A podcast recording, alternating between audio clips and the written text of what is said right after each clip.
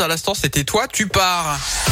Et lui, il arrive. C'est Philippe Lapierre. Bonjour. Rebonjour Yannick, rebonjour à tous. Bon, il arrive pourquoi bien sûr pour sa rubrique hein, La Terre, la Pierre et vous. Alors, il paraît que bientôt, on va pouvoir déguster un thé local. Et oui, et ça c'est une très bonne nouvelle parce que le thé c'est un peu comme le café ou le chocolat, hein, ces petits plaisirs Ah dont oui. on a du mal à se passer, mais ce sont aussi des produits qui poussent à l'autre bout du monde.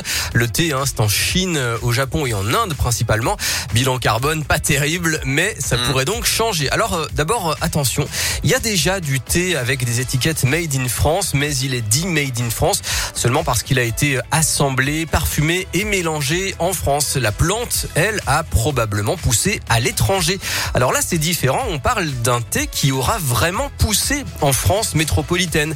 Il y a déjà Ah ouais. une trentaine de tentatives, principalement en Bretagne et dans le Pays Basque, pour produire du thé local de bonne qualité et respectueux de l'environnement.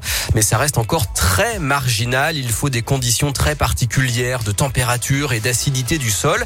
Et bien, dans notre région, ça y est, une petite entreprise familiale et artisanale s'est lancée l'an dernier dans la production de plantes. Ça s'appelle Fabricaté. La société vient de planter 842 théiers à Pouilly-les-Nonins, c'est dans la Loire.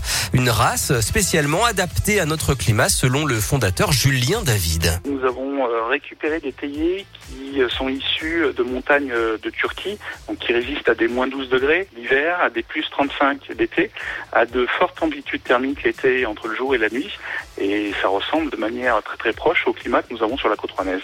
On a une très très belle qualité, c'est très prometteur et on espère euh, pouvoir monter rapidement en, capacité pour pouvoir proposer à, nos boutiques, que ce soit notre magasin d'atelier ou notre boutique à Lyon. Voilà, la parcelle mesure 7000 mètres carrés. Elle devrait permettre de récolter une cinquantaine de kilos par an d'ici 3 ou 4 ans. Les thés seront emballés dans un atelier sur place avec des sachets en fécule de maïs 100% biodégradables et compostables. À terme, la production euh, locale devrait représenter 20% des matières premières utilisées par l'entreprise. L'objectif étant donc de limiter son empreinte carbone et de se régaler avec un bon thé français.